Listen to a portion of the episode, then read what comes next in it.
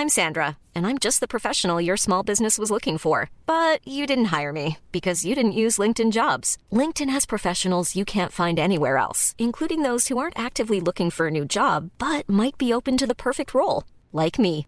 In a given month, over 70% of LinkedIn users don't visit other leading job sites. So if you're not looking on LinkedIn, you'll miss out on great candidates like Sandra. Start hiring professionals like a professional. Post your free job on linkedin.com/people today. Heraldo Podcast, un lugar para tus oídos. Escucha la opinión de Sergio Sarmiento, quien te invita a reflexionar todos los días con la noticia del día.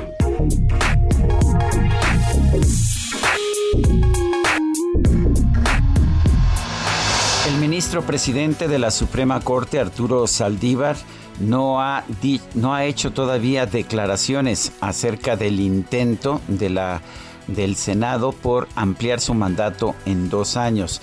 Esta decisión, en caso de que se llegue a aplicar, sería una violación a la Constitución y me parecería, por supuesto, muy inquietante que se hiciera una violación a la Constitución de esta magnitud para beneficiar al propio presidente de la Suprema Corte.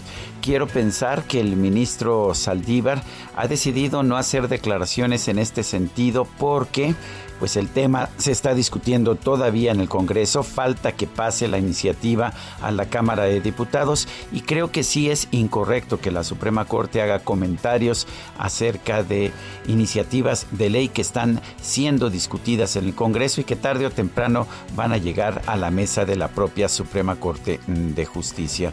Lo que ha dicho el Consejo de la Judicatura, que es una institución que también preside el presidente de la Corte, es que esta institución no pidió esta enmienda y que no es parte de las reformas que consideran necesarias para tener un mejor funcionamiento de la Corte.